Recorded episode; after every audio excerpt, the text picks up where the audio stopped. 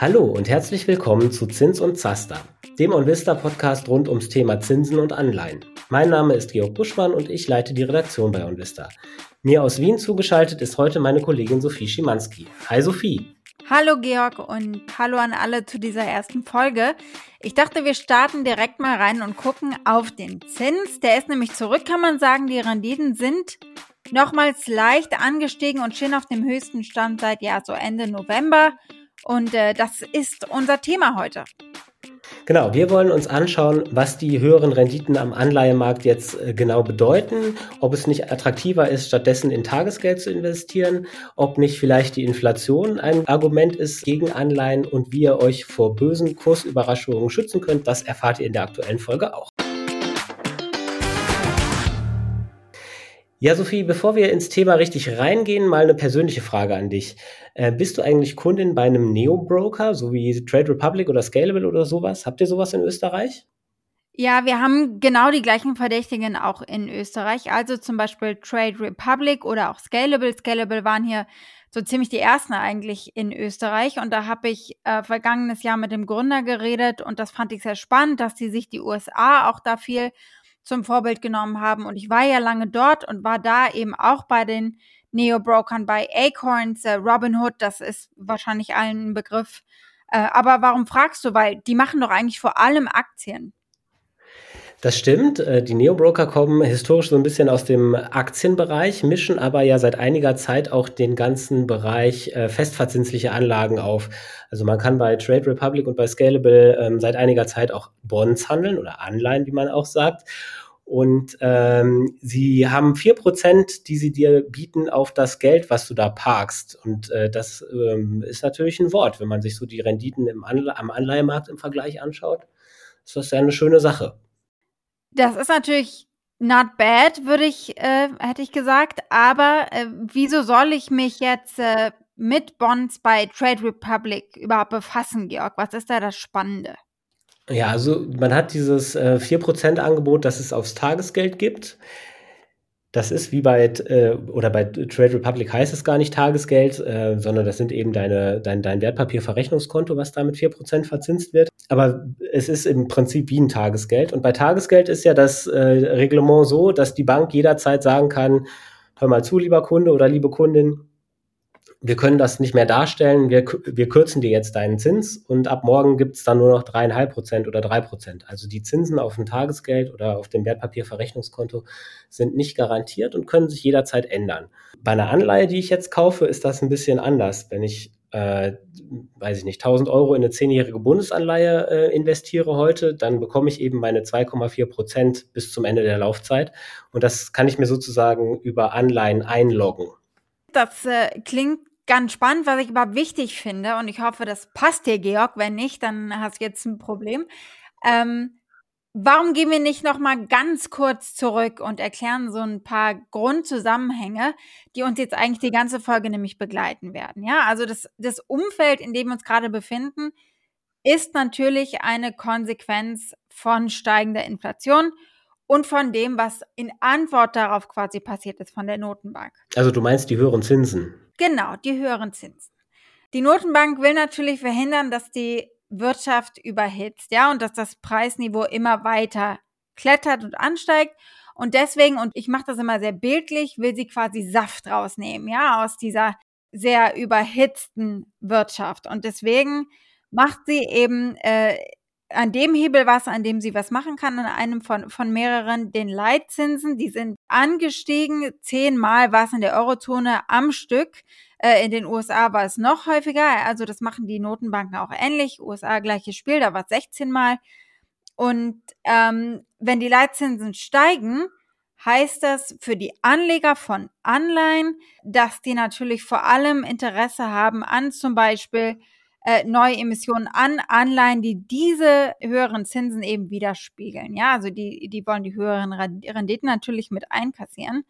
Und genau diese Zusammenhänge zwischen Inflation, was hat die Notenbank in Antwort darauf gemacht und den Renditen, die, die sollten wir uns vielleicht nochmal in Erinnerung rufen, weil darum geht's nämlich jetzt. Eine der Kernfragen, die wir heute besprechen wollen, ist, was Inflation eigentlich mit meiner Rendite macht, Georg. Weil die frisst doch eigentlich meine Rendite weg, oder nicht? Ja, du hast die Inflation ja schon angesprochen. Wir sind ähm, Ende 2021 äh, hat die Inflationsrate äh, deutlich angezogen und ist, glaube ich, in der Spitze in Deutschland auf 8% geklettert, in den USA sogar 9%. Und als Reaktion darauf, das hast du ja auch schon gesagt, haben die Notenbanken eben den Preis von Geld verteuert, indem sie die Zinsen angehoben haben. Ähm, das hat ja so ein bisschen das Comeback äh, des Zinses ausgelöst. Also die Renditen am Anleihenmarkt sind geklettert, man bekommt auf sein Erspartes bei der Bank wieder Geld, etc. etc. Und jetzt ist eben, sind wir so ein bisschen in der Erwartung, okay, die Inflation ist schon sehr deutlich zurückgekommen. Wir sind in den USA und Deutschland jeweils bei drei Prozent, äh, glaube ich, im Januar gelandet. Und die Märkte spielen das schon so ein bisschen dadurch, dass die Renditen am Anleihenmarkt schon wieder fallen, obwohl die Leitzinsen ja noch nicht gesenkt wurden und vielleicht auch äh, später erst gesenkt werden im Jahr. Das finde ich einen ganz spannenden Punkt und das hat auch ein bisschen was mit der Kommunikation äh, der EZB zu tun. Ähm, ja, es wird wieder nach unten gehen. Ich, ich denke, da können wir ganz sicher sein. Der Punkt ist aber, wann ist das der Fall? Und da gibt es ja auch durchaus ähm, Aussagen, die sich widersprechen oder die vielleicht nicht ganz klar sind. Da ist aber auch, muss man sagen, die Notenbank, äh, da ist diese Kommunikation sehr schwierig, weil die Märkte ja sofort auf alles reagieren. Und du hast ein Wort, was angesprochen, was spannend ist, nämlich die Erwartungen für die Inflation, die ja auch nochmal eine, eine ganz andere Rolle spielen als die Inflation, die wir jetzt gesehen haben, über die du gesprochen hast. Wichtig ist ja, was in Zukunft passiert. Genau, vielleicht kann ich da einhaken. Also die Zinserwartungen waren, glaube ich, oder die Erwartungen an, den, an die Leitzinsen zum, zum Jahreswechsel waren so, dass äh, sechs bis sieben Mal die Zinsen gesenkt werden von der Notenbank in diesem Jahr. Weil aber die Inflation hartnäckiger ist als gedacht, sind die Erwartungen inzwischen deutlich runtergegangen, was Leitzinssenkungen angeht. Also die Marktteilnehmer erwarten, dass die Zinsen längere Zeit hoch bleiben. Und deswegen sind auch die Renditen am Anleihenmarkt wieder deutlich geklettert. Du hattest das im Intro ja gesagt. Für zehnjährige Bundesanleihen ähm, hatte man im Januar äh, noch eine Rendite von knapp zwei Prozent. Da sind wir in der vergangenen Woche wieder bei zweieinhalb Prozent angelangt. Also der, der höchste Stand seit, ähm, seit Ende November. So, und wenn man jetzt sieht, okay, zweieinhalb Prozent für eine zehnjährige Bundesanleihe bei Inflationsraten von drei Prozent, könnte man natürlich die Frage stellen, Sophie? Ob sich das denn lohnt? Ob sich das denn lohnt. Genau. Äh, was ich oft lese und sehe und mich immer ein bisschen frage, ob, ob man es nicht versteht oder nicht verstehen möchte, wenn man äh, über Zinsinvestments nachdenkt, dann ist die, also Inflation ist immer eine, eine Betrachtung der Vergangenheit. Wenn ich sage, im Januar lag die Inflation in Deutschland bei drei Prozent, dann bedeutet das, dass die Preise im Januar drei Prozent höher waren als im Januar des Vorjahres. So, das ist Vergangenheit. Genau, und das sind ja auch die Daten, die man erheben kann. Ne? Das sind die Daten, die wir erheben können. So, und das ist natürlich nochmal was anderes als die Erwartung. Genau. Aber wenn ich jetzt, wenn ich jetzt eine Bundesanleihe kaufe und die zehn Jahre halten will, dann interessiert mich die Vergangenheit vom letzten Monat, vom letzten Jahr oder den letzten zehn Jahren gar nicht weil die für mich nicht relevant ist. Für mich sind die nächsten zehn Jahre relevant. So. Und da ist die Markterwartung im mhm. Moment, ich sage nicht, dass die stimmt oder also die muss man nicht bewerten, man kann sie aber durchaus ja zur Kenntnis nehmen. Die Markterwartung ist ungefähr bei einer äh, Inflationsrate über die nächsten zehn Jahre von zwei Prozent. So, und da wären wir mit den zweieinhalb Prozent bei einer Bundesanleihe ja sogar wieder knapp drüber. Und das würde bedeuten, dass man vielleicht, ist es natürlich nicht sicher, wie alles am Kapitalmarkt nicht sicher ist, ähm, tatsächlich auch mit einer Bundesanleihe eine reale Rendite schaffen würde und die Inflation eben nicht dein Geld auffrisst. Aber diese zwei Prozent, das ist ja auch zufälligerweise genau das EZB-Ziel. Hängt das damit zusammen, dass das jetzt die Erwartung ist und gesagt wird, ja, wir erwarten zwei Prozent, jo, das ist halt das, was die, auf, was die EZB natürlich abzielt mit ihrer Geldpolitik. Nee, das ist halt tatsächlich, worauf ich mich beziehe, ist eine ähm, Inflationserwartung des Marktes. Es gibt ja ähm, inflationsindexierte Bundesanleihen, also Bundesanleihen, deren Wert äh, und Coupon ähm, an die Inflation gekoppelt ist. Und äh, im Moment sind die am Markt so bepreist, dass sich daraus der Rückschluss ziehen lässt, dass die Markterwartung zwei Prozent Inflation über die nächsten zehn Jahre ist. Weil wenn die Inflation drüber wäre, dann würden sich die Linker mehr lohnen und wenn die Inflation drunter wäre, würden sich normale Anleihen mehr lohnen. Und weil wir davon ausgehen, dass Märkte effizient sind, muss beides eine gleich hohe Rendite äh, mhm. abwerfen und das wäre eben der Fall bei 2% jährlicher Inflation. Jetzt hast du eigentlich ganz gut zusammengefasst und erzählt, warum das natürlich trotzdem spannend ist. Und das sehe ich auch, aber ich möchte und muss dich an der Stelle nochmal herausfordern mit Blick auf den Aktienmarkt. Der macht momentan übrigens Spaß, der Blick auf die Aktienmärkte. Die haben natürlich das Potenzial, sich noch besser gegen Inflation zu behaupten, weil Unternehmen das gestiegene Preisniveau einfach weitergeben können. Also sie können die Preise eben zum Beispiel äh, anheben, sind damit natürlich auch Teil dieser Spirale.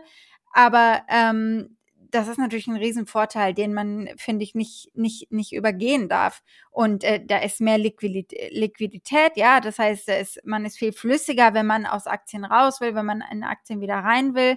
Und dann natürlich für mich als Anlegerin sehr wichtig, historisch gesehen, haben Aktien eben langfristig äh, höhere Renditen erzielt als Anleihen. Jetzt frage ich dich, was ist denn jetzt der große, der große Vorteil da, ähm, den du schon so ein bisschen angesprochen hast? Aber ich mag es nochmal noch mal hören von dir. Sophie, du bist äh, auf einer Linie mit Warren Buffett. Der hat schon, äh, also ich meine, der hat es wahrscheinlich auch schon früher gesagt, aber der hat zum Beispiel vor fünf Jahren in seinen Berkshire Hathaway Brief an die Aktionäre geschrieben, dass die Chancen sehr groß sind, dass man mit Aktien langfristig erheblich höhere Erträge äh, erzielt als mit Anleihen. Äh, das ist auch logisch, weil Aktien ein höheres Risiko in sich tragen und Anleihen eine viel defensivere äh, Anlageklasse sind und man deswegen äh, für das höhere Risiko bei Aktien auch belohnt werden möchte in Form von höheren Renditen. Also das langfristige Kapitalwachstum, wenn du jetzt für die Rente anlegst ähm, oder was auch immer, dein, dein, dein Kapital möglichst äh, stark vermehren möchtest, das muss natürlich aus dem Aktienanteil im Depot kommen. Ich bin auch gar nicht dafür zu sagen, 100% äh, Bonds, das ist das Richtige. Aber es äh, mhm. gibt eben auch Gründe dafür, ein bisschen Bonds beizumischen. Sie federn dich ab nach unten, sie geben eine gewisse Kalkulierbarkeit. Äh, das sind so die Gründe, warum eigentlich alle professionellen Investoren und sogar Warren Buffett Anleihen im Depot halten. Äh, zu Warren Buffett möchte ich nochmal sagen, den Brief gab es jetzt ganz frisch am Wochenende. Kann ich nur empfehlen, da mal reinzulesen. Ich finde das immer wahnsinnig spannend, was, äh, was der erfolgreichste Investor der Welt so denkt und, und mit seinen, mit seinen ähm, Shareholdern auch eben teilt. Ähm, also, wenn ich dich richtig verstehe, ist das, was wir an Aktien nicht mögen, nämlich die Volatilität, ähm, dann bringen die Bonds quasi, die Anleihen so ein bisschen Stabilität mit in mein Portfolio. Aber das Wichtige ist, es macht auch die Mischung. Genau, das Wichtige ist die Mischung. Wenn ich jetzt sehr sicherheitsorientiert bin, also mein Portfolio zum Beispiel war, glaube ich, im Corona-Crash auch mal ein Fünftel im Minus. Also mein Portfolio ist so ein Mischportfolio, äh, Großteil natürlich Aktien, aber auch eben ein kleiner Anteil äh, Anleihen und auch Gold und welchen Effekt das auf die Rendite hat und auf mein Portfolio, das kann man sich auch gut anschauen. Ähm, wir haben bei Unvista da ein kleines Tool zugebaut. Ähm, das ist äh, eine Depot-Aggregation oder Portfolio-Funktion, nennt sich das Ganze. Damit kann man sein eigenes Depot tracken gegen eine Benchmark. Und ich habe das mit meinem Depot mal gemacht, gegen den MSCI World getrackt über ein Jahr. Und da sehe ich, dass ich ähm, renditemäßig natürlich ein bisschen hinten dran bin mit einem Mischdepot, aber eben auch fast gar keinen Drawdown hatte, also mein Depot zwischenzeitlich so gut wie gar nicht gefallen ist. Und das ist mir auf jeden Fall die Pünktchen, die man bei der Rendite verliert, äh, wert und ich bin damit ganz happy. Und wenn ihr auch mal reinschauen wollt, ich habe euch die, ähm, den Link zu der Funktion in die Shownotes gepackt. Da könnt ihr euch äh, ausprobieren und gucken, wie ihr selber beim Anlegen abgeschnitten habt.